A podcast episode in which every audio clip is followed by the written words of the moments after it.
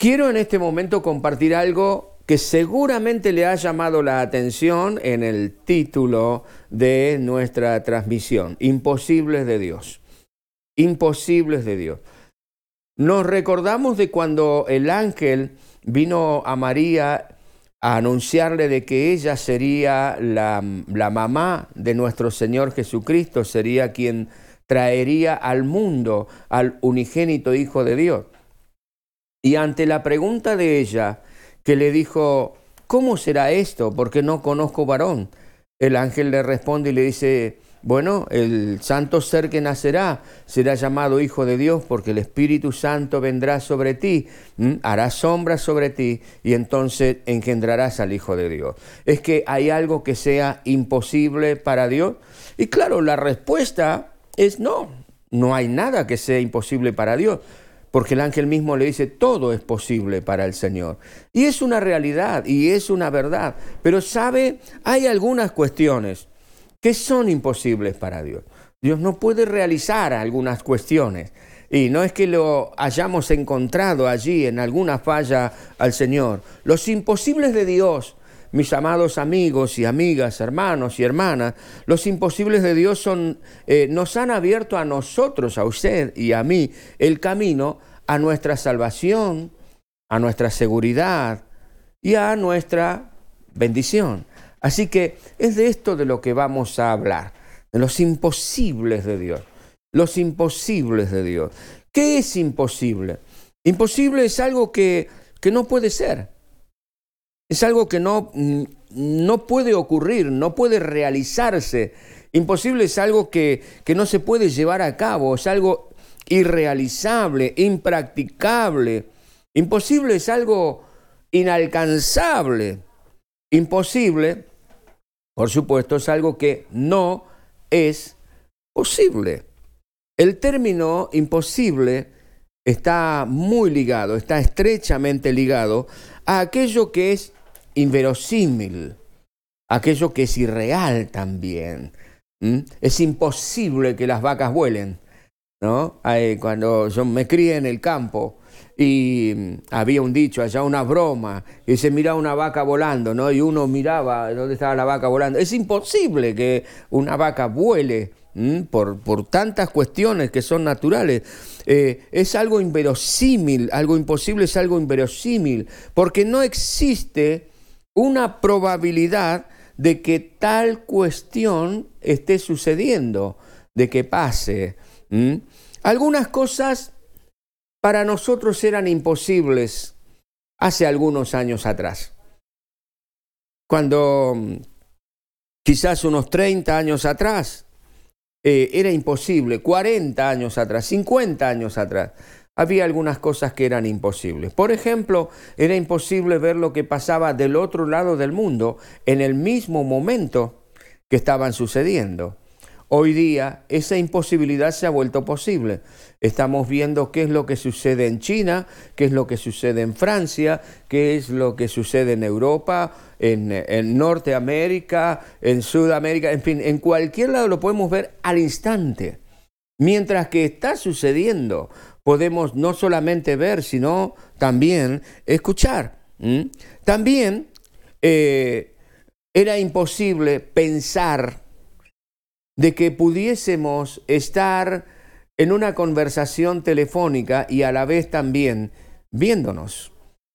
Y hoy día, para usted y para mí, para la mayoría de, las personas, es tan común eh, hacer una videollamada, este, tiene nombre y todo, videollamada. ¿Qué quiere decir? Que llamo por teléfono o llamo utilizando alguna aplicación de mi teléfono, viendo la imagen de la otra persona a la vez que escuchándole. Y también yo puedo estar hablando. Los imposibles, cosas que eran imposibles, pero que ahora son posibles. Esto que estamos viviendo. Ahora, no obstante eso, no obstante eso, Dios no cambia. Lo que era imposible para Dios en el comienzo de los tiempos, para nosotros, porque Dios es eterno, sigue siendo imposible para Dios hoy. La Biblia dice que Dios es el mismo ayer, hoy y por los siglos. Y hay algo interesante, porque aunque esto suene a, una herejía el tema que estoy tratando hoy, porque viene a nuestra mente, viene a nuestro corazón, asalta a nuestras emociones de que Dios no puede hacer determinadas cuestiones. Ahora, quiero decirte que paradójicamente, paradójicamente, todo lo que es imposible para Dios redunda en un beneficio, en una bendición maravillosa para quienes nos acercamos a Él, para todo el género humano. Es interesante pensar en esto. Lo que es imposible, vamos a ver ahora aquellas cosas que son imposibles para Dios. Pero estas cosas que son imposibles para Dios, que Dios no las puede hacer, son bendición para nosotros. Hoy hay muchos que seguramente estarán pensando, ¿qué le pasó al pastor? ¿Le agarró el COVID? No, gracias a Dios estoy cubierto por el Señor y, ninguna de estas cuestiones. Quiero compartir con ustedes alguna de estas cuestiones. Vamos a considerar estas imposibilidades del Señor. En primer lugar, para Dios es imposible no odiar el pecado.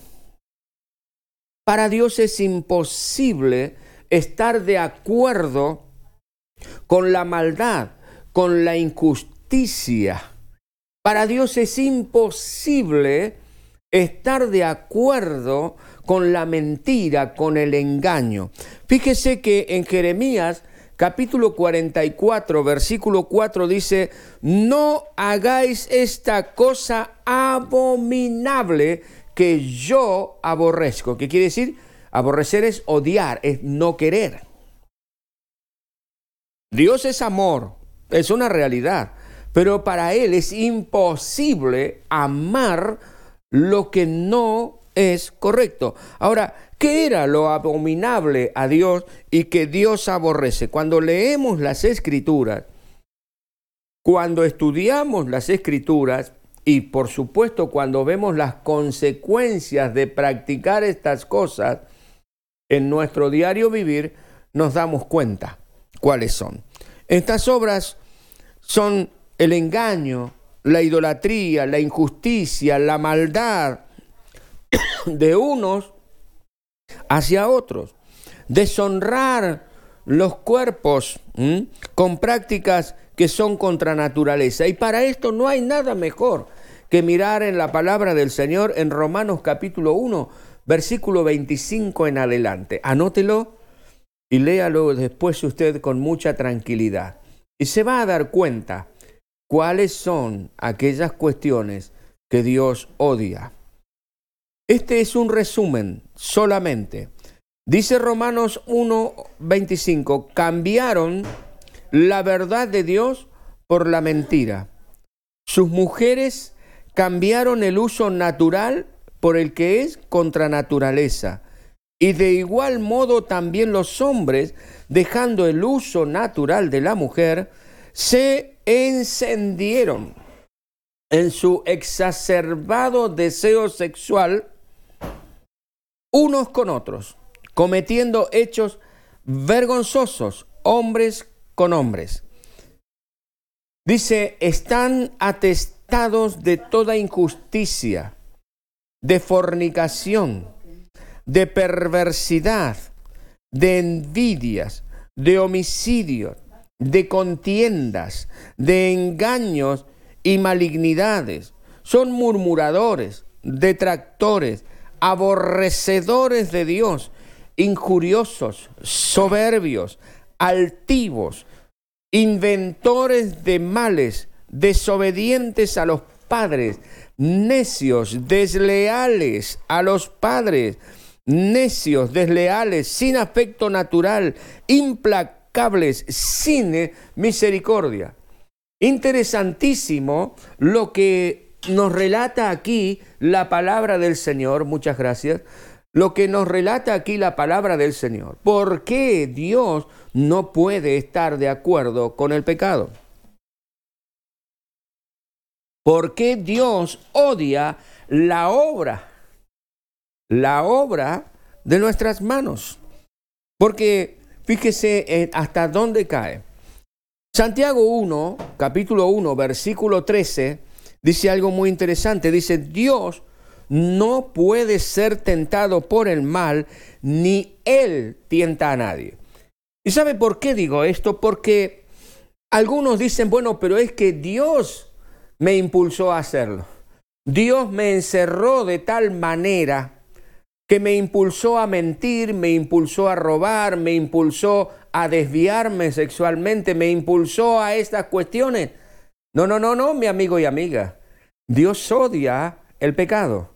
Dios no puede estar de acuerdo con aquello que a ti, que a mí me denigra como ser humano, me rebaja, me daña, me hace una peor persona. Dios nunca puede estar de acuerdo con eso y tampoco puedo decir que Dios es el que me lleva, ah, Dios me hizo de esta manera. No, no, porque Dios dice Santiago, no puede ser tentado por el mal, ni él tampoco ni tienta a nadie a hacer el mal. Así es que el primer imposible de Dios, para Dios es imposible estar de acuerdo con el mal. Dios odia el pecado, pero hay algo muy interesante. Si nosotros termináramos aquí este mensaje, evidentemente quedaría como un sabor amargo en nuestra boca y en nuestro corazón, por supuesto. ¿Cómo es posible? Porque yo, cometo pecados, yo me comporto mal en alguna manera, en, en, otro momento por allí miento o tengo una mirada que es indecente, entonces quiere decir que Dios me odia. No, mi amigo y amiga, es tan interesante esto porque para Dios para Dios también es imposible no amar y perdonar a quien se vuelve a Él. No amar y no perdonar a quien se vuelve a Él. Es completamente imposible para Dios. Dios nos ama entrañablemente. Dice Romanos capítulo 5, versículo 8, Dios muestra su amor para con nosotros en que siendo aún pecadores, Cristo murió por nosotros. Es imposible para Dios si yo me vuelvo hacia Él y le pido perdón por mis pecados, es imposible para Dios negarme el perdón. Y es imposible para Dios que aunque yo sea malo, que Él no me ame. Él me ama igual, Él te ama igual, con todos tus errores, con todas tus falencias, con todas las situaciones quizás al haber leído Romanos capítulo 1, versículo 25 en adelante, nos hemos identificado con algunas de estas actitudes, hábitos, costumbres, mentira, fornicación, adulterio, en fin lo que hemos leído, cosas que a Dios no le agradan. Y dijimos, bueno, ahora no tengo esperanza. Pero Dios te dice, hijo, yo te amo igual. Yo no estoy de acuerdo con lo que tú estás haciendo. No estoy de acuerdo con tu conducta, no estoy de acuerdo con tus hábitos, no estoy de acuerdo con tu manera de hablar, pero hijo, yo te amo y he demostrado mi amor hacia ti en que siendo tú un pecador, envié a mi unigénito Hijo a dar su vida en la cruz del Calvario por ti. Es imposible que Dios no nos ame, porque la naturaleza de Dios es amor. Juan capítulo 3, versículo 16 dice lo siguiente, porque de tal manera amó Dios al mundo, que ha dado a su Hijo unigénito, para que todo aquel que en él crea no se pierda, mas tenga vida eterna. Este, estas breves líneas nos hacen ver y nos abren un panorama tan especial y tan maravilloso del amor de Dios. Dios nos ama de tal manera tan intensamente que Él dio a su Hijo. Ahora, no es que Dios ama a los buenos y a los malos, no.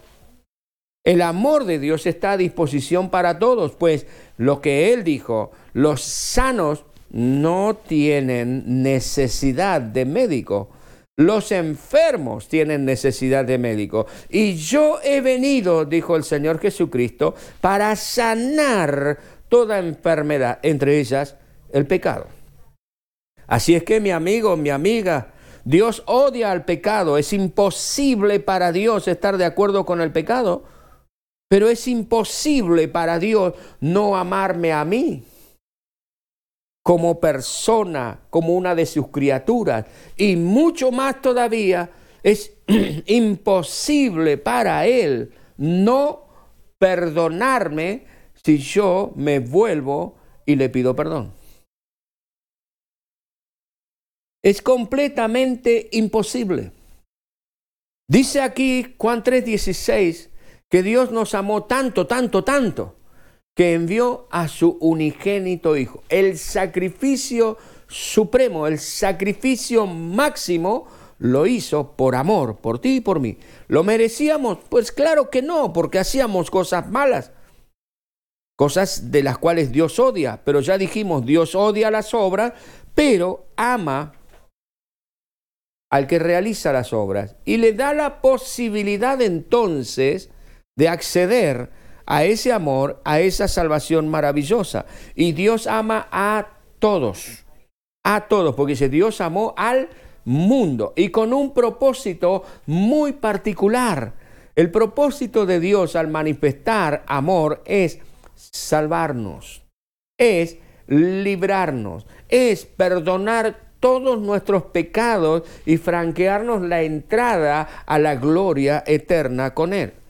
Primera de Juan, capítulo 1, versículo 9, dice, si confesamos nuestros pecados, Él, Dios, es fiel y justo para perdonar todos nuestros pecados y limpiarnos de toda nuestra maldad. Es imposible para Dios no perdonarte. Es imposible para Dios dar vuelta la cara cuando alguno de nosotros venimos a Él y decimos, Padre, perdóname, he pecado contra el cielo y contra ti. Señor, me doy cuenta que mis obras me han llevado a la ruina. Te pido que me perdones. Es imposible que Dios no atienda a esa voz. Dios atiende esa voz, porque toda la obra, toda la obra de Dios a través de los tiempos fue orientada, dirigida justamente a que tú y yo alcancemos esa relación con Dios tan maravillosa de perdón, de superación y de bendición.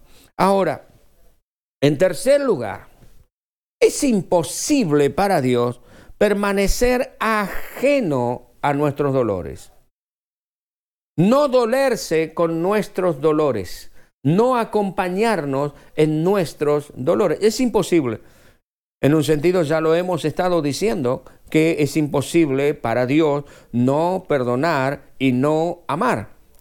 Y esto tiene que ver con lo anterior. Es imposible para Dios abstenerse de dolerse por nuestros mm, sufrimientos, por nuestro estado. Fíjese lo que dice el relato de San Juan, capítulo 11, versículos 33 al 35. San Juan 11, 33 al 35. Dice así, Jesús entonces, al verla llorando y a los judíos que la acompañaban también llorando, se estremeció en espíritu y se conmovió. ¿Qué es lo que había sucedido aquí? Nos relata el Evangelio según San Juan que Lázaro, alguien a quien Jesús conocía, era amigo de la casa, había muerto, o estaba enfermo, mejor dicho. Sus hermanas mandan a llamar a Jesús y entre tanto que Jesús llega, Lázaro muere. Cuando Jesús llega y ve ese cuadro de sufrimiento, ese cuadro de las personas que, bueno, eh, al, al perder a un ser querido, no solamente las hermanas, sino que se nota, se ve, se percibe que Lázaro era una persona honorable, no porque tenía dinero, sino por su bonomía, por, su, por ser un, un, buen hombre, un buen vecino, un buen hermano, un buen trabajador, un buen empresario, en fin, una persona buena. Dice que vinieron de todos lados y estaban allí lamentando, llorando por la partida, por la muerte, por la pérdida de este hombre. Dice que Jesús al verla llorando y a los judíos que le acompañaban, que también estaban llorando, se estremeció en espíritu.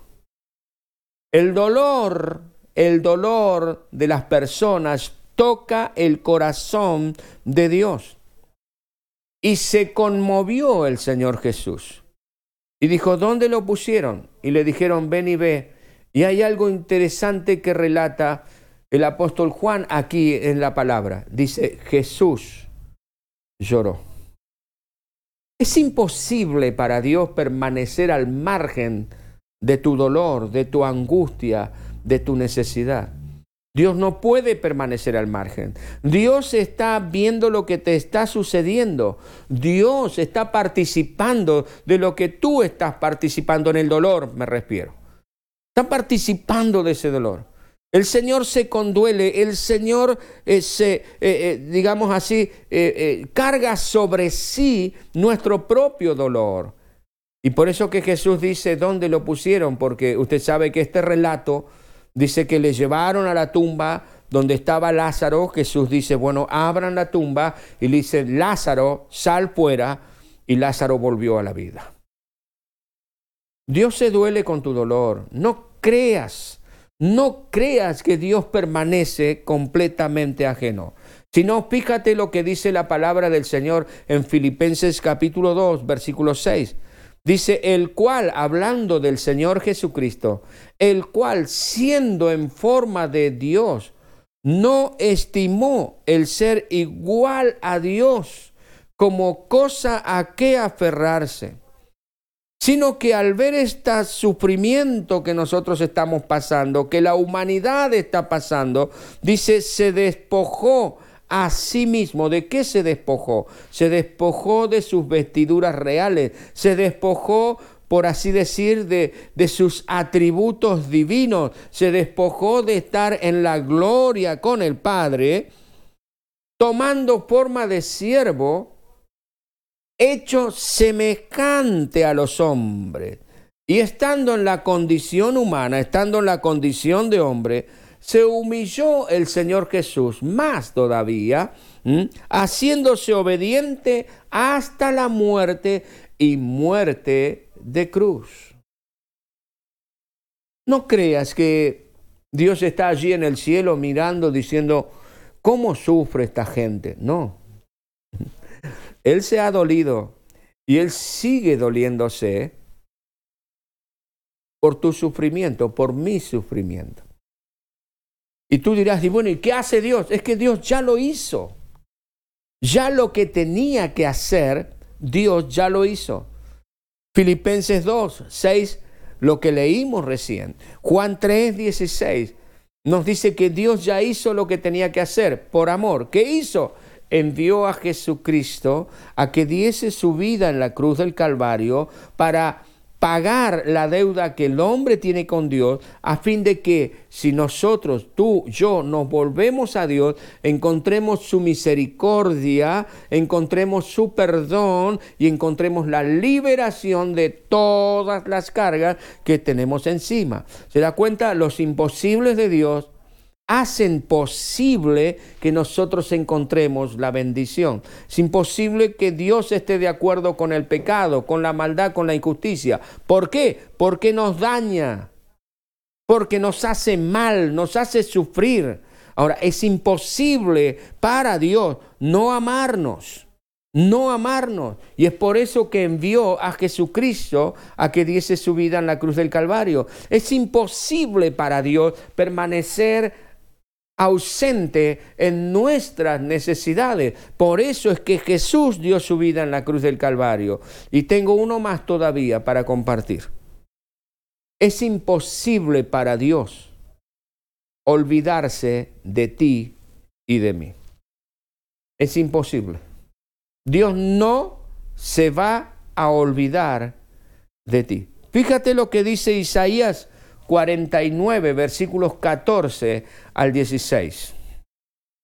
Quizás dices, pastor, usted habla mucho de la Biblia, pero la experiencia dice otra cosa. Dios se olvidó de nosotros, por eso que estamos atravesando tal y tal situación. Mi amigo, mi amiga, no solamente tengo experiencia en la lectura de la palabra, sino que ya he vivido varios años que me demuestran de que realmente Dios no se olvida de aquellos que depositan su confianza en Él, ni tampoco de aquellos que no depositan su confianza en Él.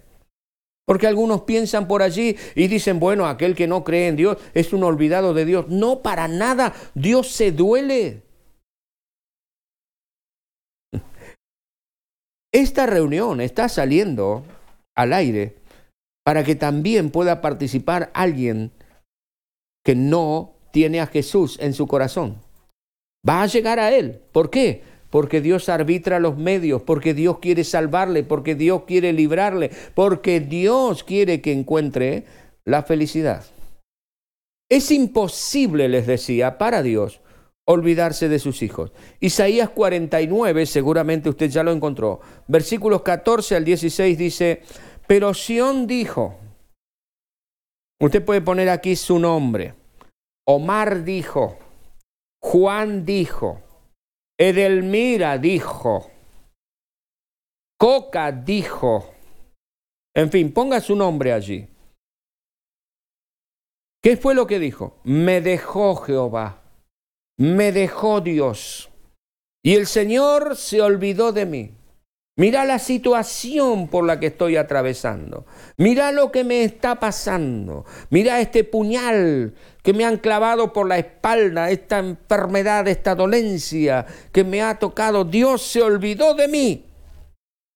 Y la respuesta de Dios es, ¿se olvidará la mujer de lo que dio a luz para dejar de compadecerse del hijo de su vientre?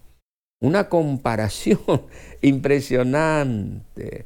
¿Se olvidará la mujer de la que dio a luz para, dejar de compadecerse del hijo de su vientre? Y Dios va un paso más adelante en su respuesta y dice, aunque olvide ella, yo nunca me olvidaré de ti. He aquí en la palma de las manos te tengo esculpida. Delante de mí están siempre tus muros. Delante de mí está siempre tu vida. Ante nuestra queja a veces, uy, esa sensación, porque es una sensación, eso sí que es una sensación, no es una realidad, es una sensación de que Dios se olvidó.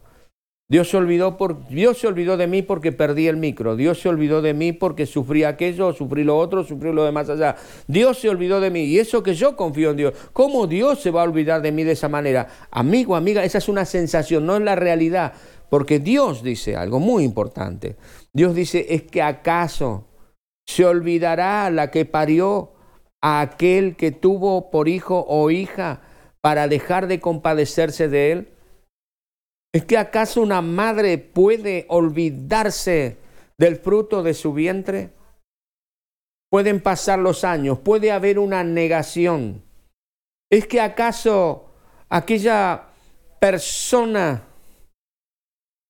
que ciega la vida de un hijo suyo estando aún en su vientre, se puede llegar a olvidar de esto?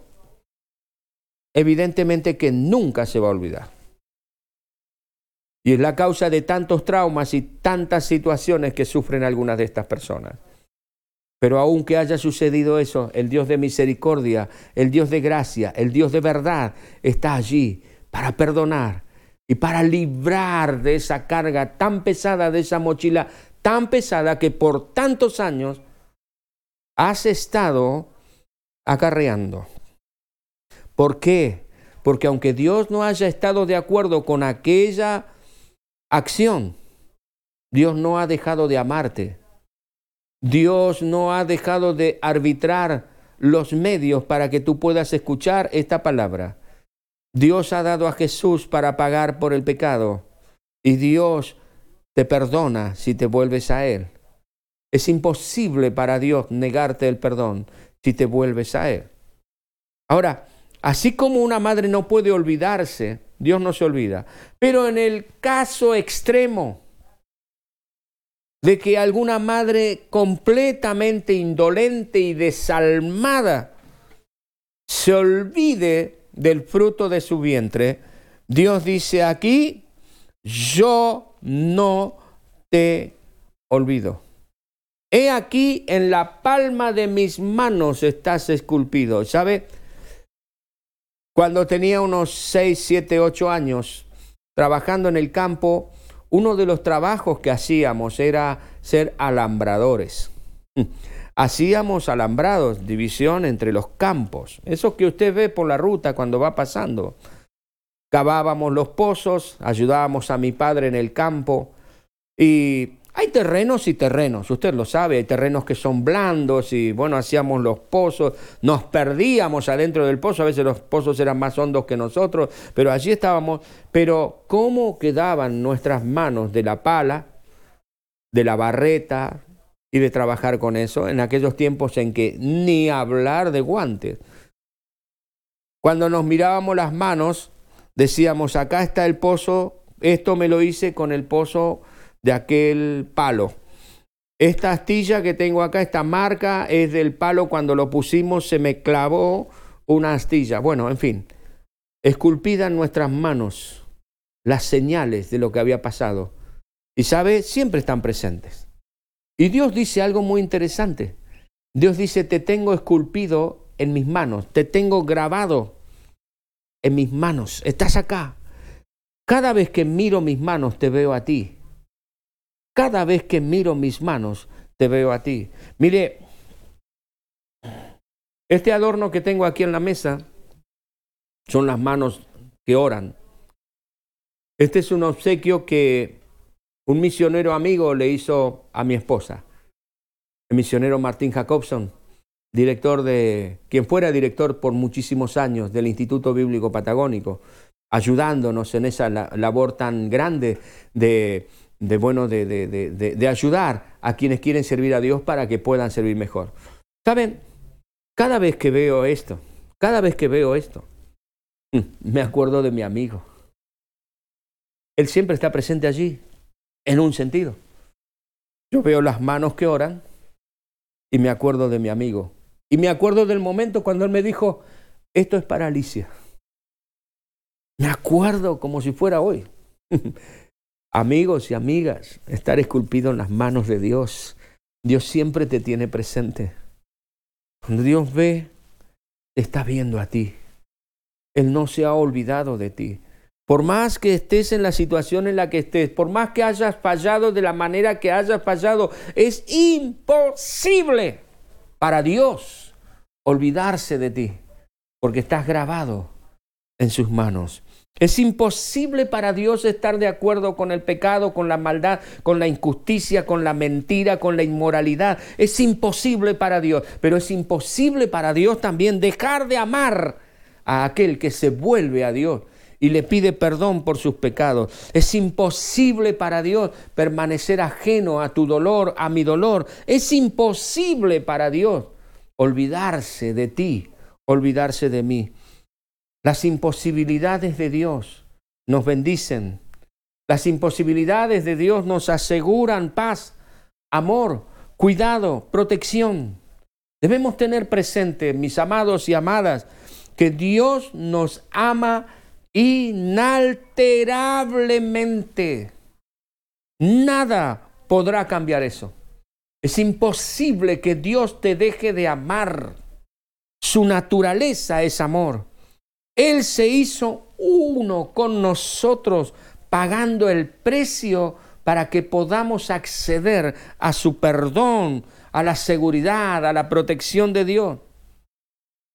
Amigo, amiga, jamás dudes de la misericordia de Dios. Jamás dudes allí en el rincón donde tú estás padeciendo, donde tú estás sufriendo o has estado sufriendo, que Él ha estado allí, llorando contigo, doliéndose contigo. Y es por eso que hoy estás escuchando este mensaje, porque el Señor quiere quitarte ese dolor. El Señor quiere sacarte de esa prisión. El Señor quiere liberarte y romper toda cadena que está sobre tu mente y sobre tu corazón. Familia, amigos, compañeros, pueden olvidarse de ti. Vas a tener aquellos que van a estar cerca tuyo cuando, cuando tienes algo para darle. Pero cuando ingresaste en la noche oscura de la necesidad, de la angustia, se fueron. Pero mi amigo, mi amiga, mi hermano, mi hermana, Dios jamás te dejará. Él está contigo disfrutando de tus mejores momentos, pero también está contigo cuando te estás doliendo, cuando estás llorando allí en tu cuarto o en el baño, en aquel rincón donde tú has elegido para derramar tu corazón y ser realmente quien eres, allí donde tú te sacas la máscara de representar que no hay ningún problema, allí está el Señor contigo, porque tú estás esculpido, estás grabado, grabada en las palmas de la mano del Señor. Amigos y amigas, los imposibles de Dios que te bendicen. Si te has sentido identificado con este mensaje, quiero que hagas esta oración conmigo. Te invito a que lo hagas, porque es imposible para Dios no perdonarte si tú te vuelves a Él y le pides perdón por tus errores, por tus pecados, por tu vida desordenada, en la que has dilapidado fuerzas, recursos, familia. Es imposible para Dios no perdonarte. Así que hoy Dios te está ofreciendo esta posibilidad de perdón. Porque sabes, tú, cuando estás llorando en el rincón, Dios está llorando contigo. Y dice, hijo, vuélvete a mí, quiero sacarte de donde estás. ¿Recuerdas la historia del hijo pródigo? En el retorno. Te invito a escuchar ese mensaje si no lo has escuchado. El retorno cuando el hijo estaba allí en toda su desgracia. Y él dijo, me voy a volver a mi padre. Cuando él se volvió, su padre le estaba esperando. De esa manera, Dios te está esperando hoy, sin importar lo que hayas hecho. Puede haber sido algo muy grosero, puede haber sido algo terrible, tanto para ti como para tu familia o la sociedad. Pero si sincera y genuinamente te vuelves a Dios, Dios te perdona, quita esa mochila de ti y te da una posibilidad de nueva vida. Si estás solo, sola, pensando que Dios te abandonó, olvídalo, olvídalo. Dios está allí junto a ti porque te tiene esculpido en la palma de tus manos. Hoy mira al Señor y comienza a seguir al Señor. Haz esta oración conmigo, por favor, en este momento. Luego quiero orar por todos. Pero ahora quiero pedir a Dios para que el Señor, Dios de dioses y Rey de reyes, esté ingresando en tu corazón, esté perdonando tus pecados y te esté dando esta nueva vida. Dile así al Señor conmigo. Cierra tus ojos donde estás si puedes hacerlo. Y dile al Señor, en el nombre de Jesús, te pido perdón por todos mis pecados. Te pido, Señor, que tú vengas a vivir a mi corazón. Señor, quiero tener esta nueva vida que en tu palabra dice que puedo tener.